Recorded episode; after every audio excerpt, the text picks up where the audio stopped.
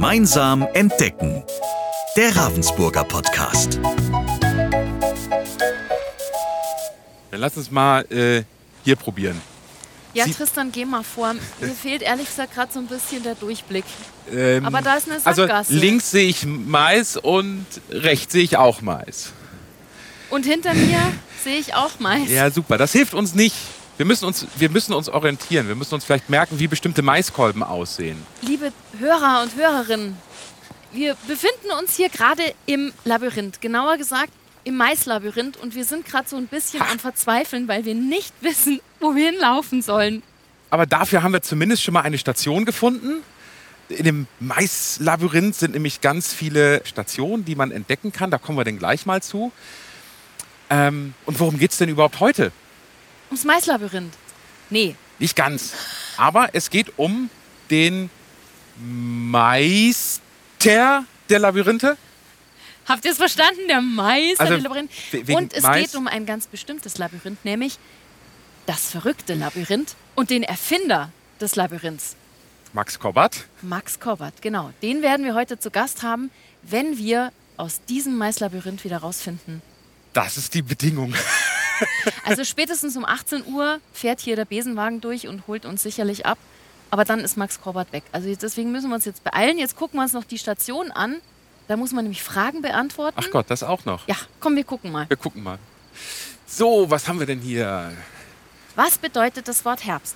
Erntezeit, Schlafenszeit oder Weihnachtszeit? Naja, da würde ich mal auf Erntezeit tippen, denn da wird ja geerntet. Genau. Und dann noch die Frage, wann ist Halloween? Im Dezember, im Mai oder tada, im Oktober? Da der Reformationstag auch im Oktober ist, würde ich mal auf Oktober tippen. Ja. Gut, aber das war eine Station. Es gibt noch mehrere Stationen und irgendwie müssen wir auch wieder raus. Genau. So, Intuition oder immer nach rechts? Also klar, ich kenne es auch, ne? wenn man in so einem Dungeon ist, immer rechts rum, denn links ist die Gefahr. Aber wir sind ja mutig. Ich würde es mal mit Intuition erstmal probieren. Na gut, dann Intuition und du gehst vor. Ach so, ja. Äh, oh, hier sieht es doch schön äh, eng aus. Die Blätter vom Mais hängen hier ganz massiv in den Gang rein. Da muss man sich wirklich so ein bisschen Indiana Jones-mäßig durchschlagen. Hast du deine Machete dabei? Leider nicht. Also der Mais ist drei Meter hoch. Wir sehen auch wirklich nichts. Nee, schummeln, schummeln geht nicht. Wenn wir eine Drohne hätten, dann könnten wir schummeln. so, oh, eine Kreuzung. Da kommt eine Kreuzung. Da kommt eine Kreuzung. Ähm, in welche Richtung war denn der Eingang? Ey, du fragst mich was. Also komm, wir gehen rechts. Na gut, gehen wir rechts. Gehen wir rechts. Und man kann natürlich auch trefflich darüber diskutieren, ob das hier überhaupt ein Labyrinth ist. Denn eigentlich sind ja Labyrinthe nur verschlungene Pfade. Aber so dieses mit den Sackgassen, verzweigenden Wegen, das wäre ja streng genommen ein Irrgarten. Ein Irrgarten, Ein okay. Irrgarten. Aber hieße das jetzt, dass unser verrücktes Labyrinth eigentlich der verrückte Irrgarten heißen müsste? Das klingt aber auch ein bisschen sperrig. Ne? Vielleicht müssen wir da äh, Na, wir Herrn haben den Kobbert Meister. nachher mal fragen. Ja, wir haben den Meister des Labyrinths ja zu Gast. Äh, Und wir Meister? fragen ihn einfach. Weil ich glaube, besser als er weiß es wahrscheinlich, Wahrscheinlich keiner. niemand. Jetzt sind wir hier aber in einem ziemlich langen Gang gefangen. Es wäre jetzt sehr, sehr nervig, wenn ganz am Ende nur eine Sackgasse ist, dass wir den ganzen Weg zurücklaufen. Hier Also ab und zu leuchten hier Sonnenblumen uns den Weg. Es raschelt auch so schön. Tristan, du bist einfach zu groß, ja. Die Blätter ragen so nach links und rechts rein und wir laufen hier so gebückt. Oh, das geht richtig auf den Rücken. Wenn ich jetzt was mit dem Rücken kriege, ne? ist das dann ein BG-Fall? Dann, dann ist es ein Arbeitsunfall, genau. Die Frage für einen Freund. Aber selbst wenn wir uns verlaufen sollten, wir werden nicht verhungern im Maislabyrinth. Nee, wir werden hier nicht verhungern. Ist zwar Futtermais, aber in der Not. Eine lichte Kreuzung. Man kann wieder aufrecht Du, stehen. da vorne sieht es relativ hell aus. Wollen wir da mal?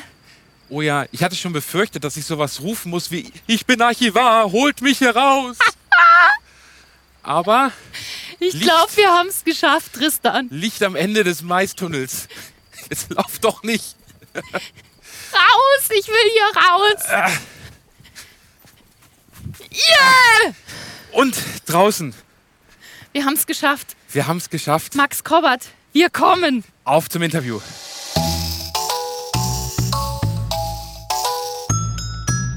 Ja, Tristan, jetzt äh, sind wir hier wieder in einem schönen klimatisierten Raum und wir haben jetzt eben auch den Meister des Labyrinths zu Gast, Max Kobbert. Herr Kobbert, schön, dass Sie da sind. Es ist uns echt eine Ehre. Ich habe ein bisschen Puls, Tristan. Du hast echt ein bisschen Ich habe Puls. ein bisschen Also, Puls. Hallo, Herr Kobbert, erstmal. ähm, ach, Puls will ich das nicht. Ich bin freudig gespannt, äh, dass wir so einen tollen Gesprächspartner äh, heute hier haben, der uns bestimmt ganz viel zum Thema Labyrinth, zum Thema Spiel, zum Thema Spielen erzählen kann. Und von daher, Puls habe ich nicht. Ich schon, aber auch natürlich im positiven Sinne. Vielleicht ganz kurz zu Ihnen. Sie sind, so habe ich es gelesen, Professor für Kunstdidaktik und Wahrnehmungspsychologie und natürlich auch Spieleautor. Und jetzt müssen Sie mir einfach mal erklären, was macht ein Professor für Wahrnehmungspsychologie?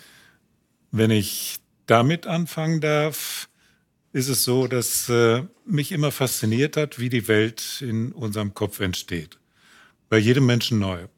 Das ist im wenigsten bewusst. Und so entsteht also bei jedem Menschen die Welt wieder neu. Das fängt schon im Mutterleib im Grunde genommen an, indem das kleine Wesen lernt, zwischen sich und der Umwelt zu unterscheiden, durch seine haptischen Organe, durch seine haptisch, durch die Hautsinne, spürt es, da ist etwas, wenn ich mich bewege oder wenn ich etwas bewege, dass ich dann etwas spüre, was um mich rum ist, spüre aber gleichzeitig mich selber, also das würde es noch nicht so formulieren, aber auf diese Weise differenziert sich zunächst mal ein Außen und ein Innen, indem ich äh, durch meine Bewegung merke, dass da etwas ist, was ich nicht bin und etwas ist, was ich bin. Später setzt sich das fort beim Kind, beim Erwachsenen, wenn ich etwas anfasse, zum Beispiel einen Bleistift nehme, dann spüre ich sowohl meine Hände, meine Finger, die etwas anfassen, das heißt, ich spüre mich selber und ich spüre aber den Gegenstand, beides gleichzeitig. Das heißt, eine objektiviert, das andere somatisiert. Ich spüre meinen Soma, meinen Körper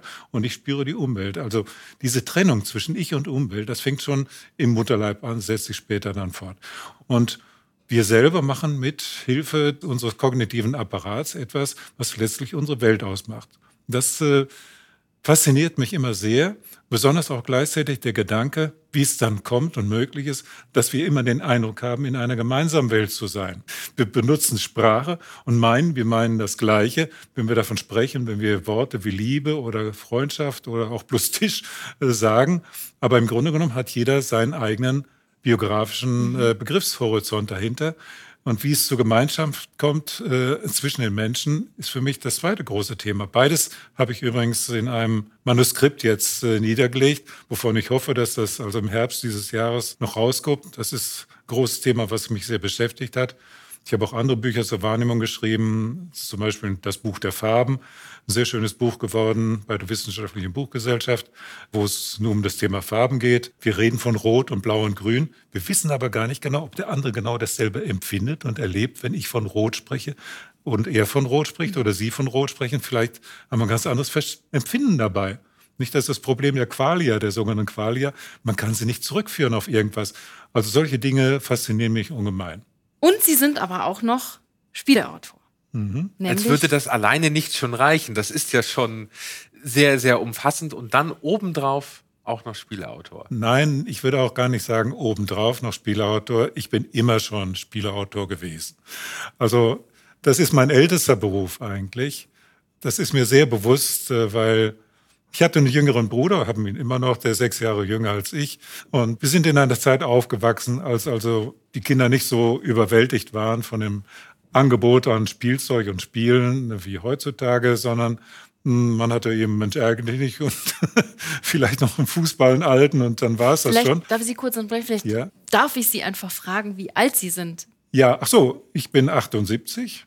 Ja, ich bin also gerade noch im Zweiten Weltkrieg geboren als Königsberger. Damals hieß es Königsberg, inzwischen heißt es Kaliningrad. Aber zum Spielerfinder muss ich sagen. Wir wohnten damals in Unna, wo mein Bruder geboren wurde. Und in den ersten Jahren, gleich von Anfang an, habe ich mir immer was ausgedacht, was wir zusammen machen können. Mit dem kleinen Dötz, der da war, der langsam heranwuchs und so weiter. Wir haben viel gespielt, auch im gemeinsamen Zimmer und so weiter. Und da habe ich Spiele mir ausgedacht, die wir später sogar noch als Erwachsene miteinander gespielt haben. Das war ganz lustig, kann ich vielleicht mal sagen. Ein Spiel, was ich mir damals ausgedacht habe, das bestand in folgendem. Wir haben die Figuren aus dem Mensch ärger nicht, nicht äh, Spiel genommen und abwechselnd rote, gelbe, rote, gelbe, rote, gelbe auf den Fußboden gelegt. Und dann haben wir eine Murmel genommen, der eine drei Meter da, der andere drei Meter da. Und dann haben wir hin und her geschossen. Dem einen gehörten den blauen, dem anderen gehörten die gelben Figuren. Und wessen Figuren zuerst umgestoßen waren, alle, der hatte verloren. Der hatte verloren. Das funktionierte wunderbar, haben wir später immer wieder mal gemacht. War ganz lustig. Und das war eine meiner ersten Spielideen. Dann eine weitere Schlüsselerfahrung, die ich gemacht habe. Da war ich so ungefähr sieben, acht Jahre alt. Da haben wir sehr viel Mensch ärger dich nie gespielt. Es gab nicht viele Spiele damals, wie gesagt, mit unseren Nachbarn. Da kam auf einmal eine der Nachbarn auf die Idee, man könnte doch beim Mensch ärger nicht darauf verzichten, unbedingt jetzt sechs zu werfen, damit man raus kann. Der würfelte ewig, kriegte nie eine sechs und sagte, warum überhaupt die sechs? Man kann doch auch spielen und vereinbaren, eben bei jeder Zahl rauszukönnen. Das war für mich unmöglich. Ich dachte, wie kann der bloß? Ja, das war das Sakrileg. Das war wie gegen die zehn Gebote zu verstoßen. Damals war ich, das wurde mir da bewusst, also ich war so überzeugt von den Spielregeln, dass die sozusagen von höheren Orts festgelegt waren. Da kann man nicht gegen irgendwas ändern oder so. Das geht gar nicht. Auf der anderen Seite habe ich dann aber, als mir das klar wurde, was da passierte, in dem Moment wurde mir auch klar, Spielregeln sind von Menschen gemacht. Also, und dann kam gleich die Schlussfolgerung, also kann ich mir auch selbst ein Spiel ausdenken, so ein Brettspiel. Und dann habe ich gleich mich hingesetzt und habe ein Brettspiel entworfen. Das ist in meinem Buch Kulturgut Spiel sogar abgebildet. Mein erstes Spiel, Himmel und Erde, die ganze Zeichnung ist da abgebildet. Ein langer Eisenbahnzug mit 100 Waggons zieht sich durch Himmel und Erde. 100 Waggons lang, ja. Toll. Blitz und Donner sind da abgebildet. Ganz dramatisch. Und dann äh, muss man diesen Parcours entlang gehen, da passiert alles Mögliche und dann holt dich die Familie zusammen. Das müssen wir jetzt unbedingt spielen. Würfel dazu und so weiter. Wir haben es nur zur Hälfte geschafft. Dann kriegte ich die Frage gestellt, müssen wir das wirklich zu Ende spielen? Oh, das war eine ganz frühe Erfahrung für mich als Spielautor, dass die schönen Ideen, die man hat, nicht unbedingt gute Spiele werden, die alle dann mitspielen wollen. Also schon auch mal frustrierend. Aber unbedingt. Also diesen Frust habe ich gleich wegstecken müssen am Anfang. Aber solche Frustrationen äh, sind ganz wichtig, damit man immer wieder darauf zurückgestoßen wird, dass wenn man etwas macht, was man für andere auch machen will, dann unbedingt auf den Response auch wartet. Und ich glaube, nirgends kriegt man Response so unmittelbar, wie beim Spiel. Also kein Medium ist so lebendig wie das Spiel. Wenn ich etwas male, male ich das zunächst für mich. Aber wenn man ein Spiel macht, geht das gar nicht ohne den Response. Dann ist man immer ausgerichtet, gleich von vornherein antizipiert man, was die anderen wohl damit anfangen können und lernt immer mehr vorauszudenken, was könnte dann passieren und immer noch macht man seine überraschenden Erfahrungen, dass manche Spiele nichts taugen und in manchen Ideen ist mehr drin, als man dachte. Da denkt man, oh, da ist ja viel mehr eine Spielidee enthalten, als man vorausgedacht hat. Und das sind dann schöne Erfahrungen. Und jetzt wollen wir natürlich aber auch über ein Spiel reden, das wirklich was taugt, wenn ich es einfach mal so sagen darf, nämlich über das verrückte Labyrinth.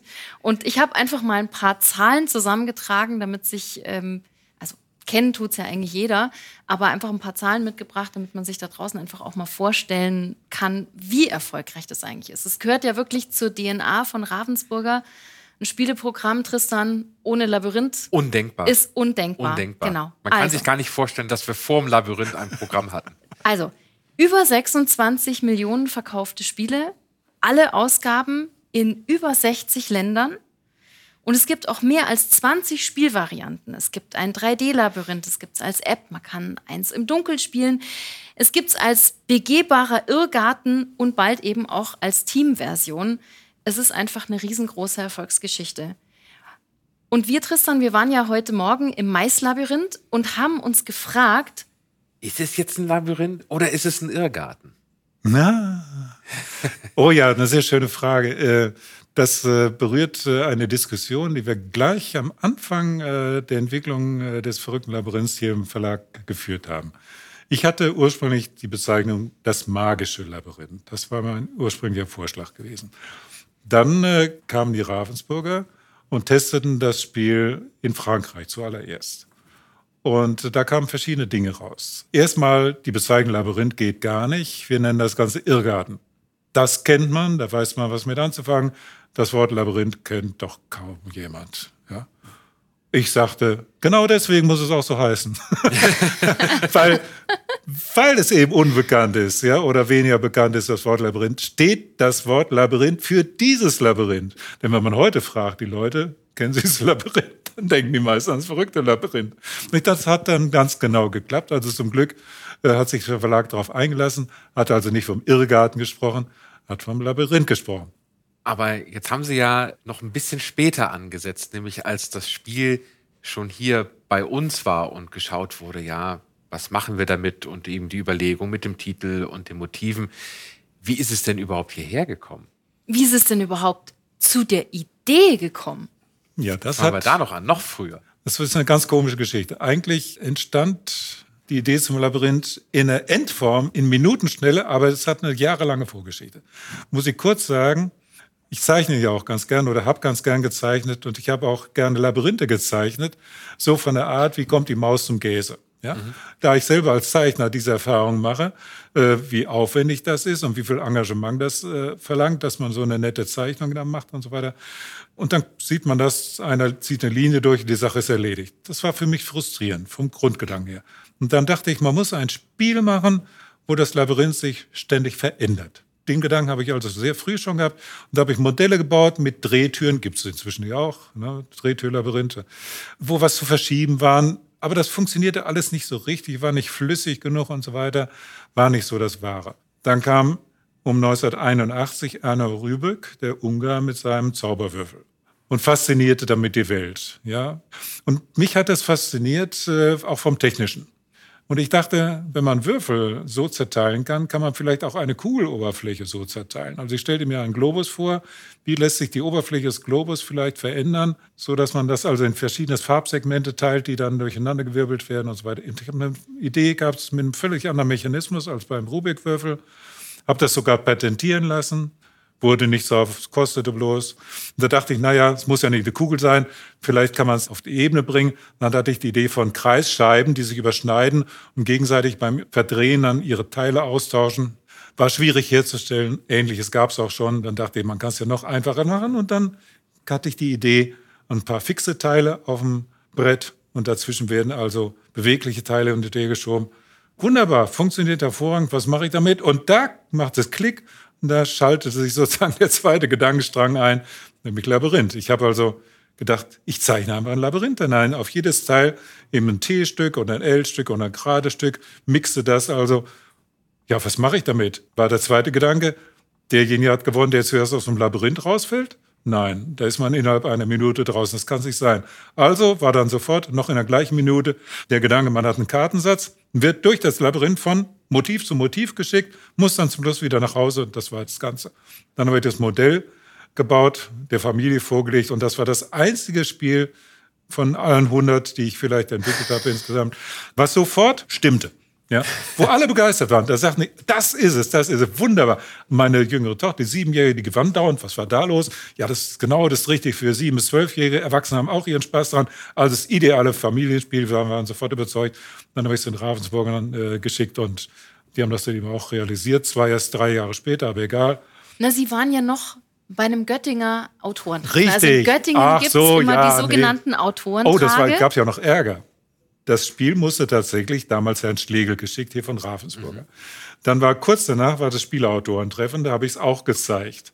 Dann hat der Verlag mir das noch übel genommen, dass ich das in Göttingen gezeigt hatte, obwohl wir noch keinen Vertrag gemacht hatten, nichts. Ich hatte das bloß da mal vorgestellt. Und ne? es gab da einen, wenn Ja. ich Sie ganz kurz unterbrechen darf, einen Ausruf, nämlich Herr Korbert. Moment, Moment. Oh, Entschuldigung. Okay. Ich muss ja sagen, von wem der Ausruf war. Ja, ja. Ja, der Ausruf war nämlich von Erwin Glonegger, der damals Direktor hier vom Spieleverlag war und äh, von den Ravensburgern. Und der war bei dem Spieleautorentreffen dabei.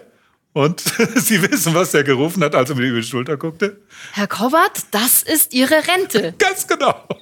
Also ich glaube, der, Ja, der ja. hat ja sofort auf den ersten Blick erkannt, Genau. dieses Spiel hat unglaubliches Der hat, Potenzial. der hat bloß und er wirklich eine. Minute über die Schulter geguckt und war sofort hin und weg und hat sich auch sehr dafür eingesetzt, dass das Spiel dann realisiert wurde.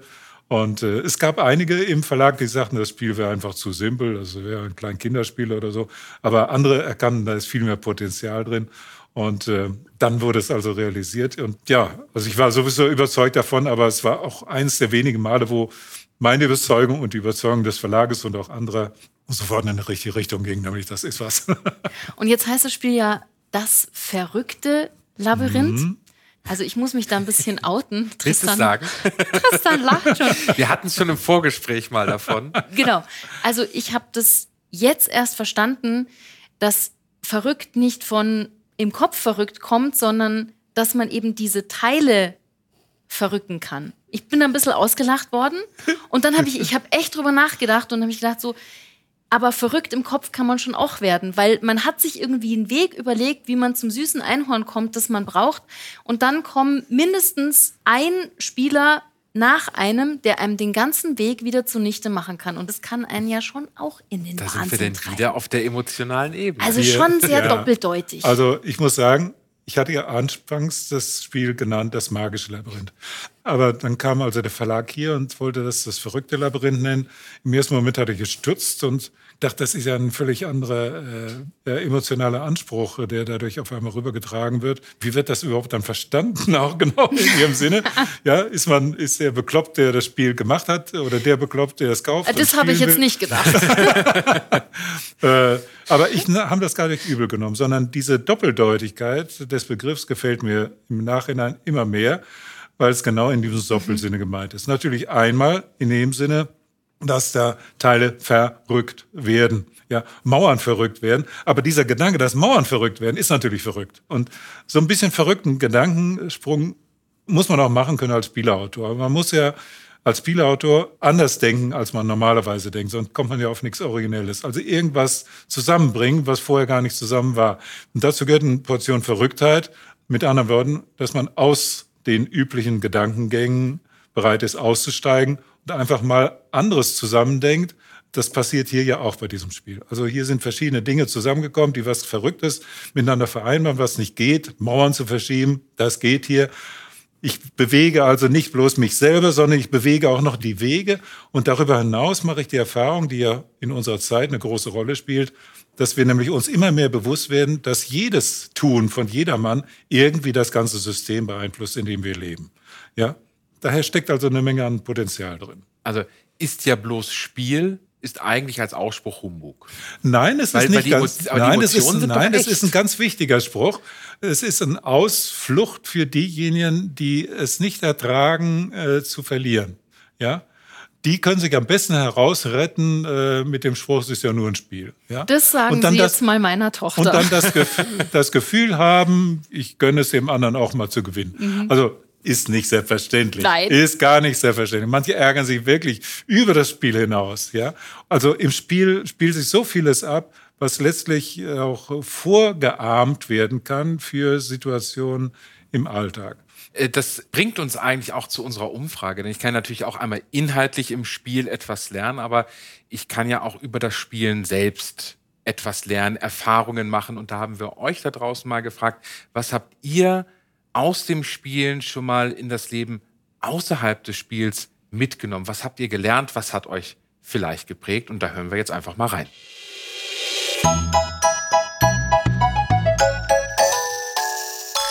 Ich habe tatsächlich rechnen gelernt, unter anderem. Ich habe immer mit meiner Oma ein Einkaufsspiel gespielt, wo man eben Käse und Wurst einkaufen musste und da eben mit Euro und Cent, also mit so Papiergeld zahlen musste.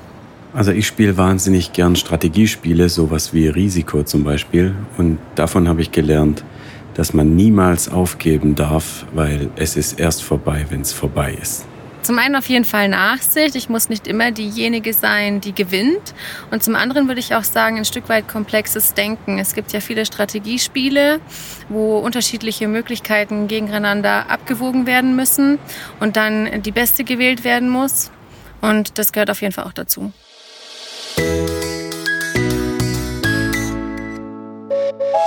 Also schon mal spannend, Tristan, ja? es denn bei dir beim Spielen was, wo du sagst, ja, da habe ich was draus gelernt oder das? Ähm, ja, ich glaube unterschiedliche Sachen. Also ich glaube beim klassischen Brett- oder Kartenspiel habe ich durchaus äh, zurückstecken zu können. Nicht unbedingt direkt das Verlieren. Ich glaube, verlieren kann ich auch ganz gut, aber man hat ja häufig so seine Pläne und weiß, was man machen will. Und dann klappt es nicht und damit ganz gut umgehen zu können. Und dadurch, dass ich ja auch begeisterter Pen-and-Paper-Rollenspieler bin, habe ich vor allem auch gelernt, Probleme kooperativ zu lösen, gemeinschaftlich und jedem, jeder Raum zu geben, Teil der Lösung zu sein.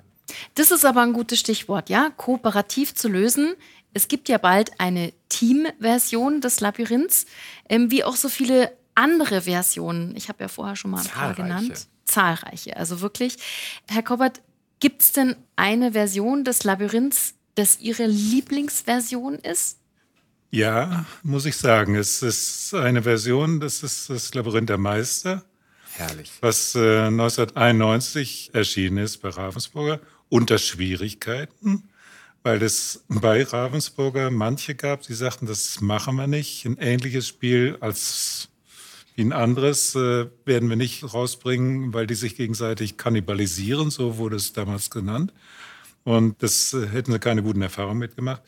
Und damals hatte ich allerdings im Verlag einen Redakteur, das war der Herr Rahngenick, der davon überzeugt war, dass man mehr daraus machen kann. Dieses Prinzip des verschiebbaren Labyrinths ist für Jüngere wie auch für Ältere gleich interessant.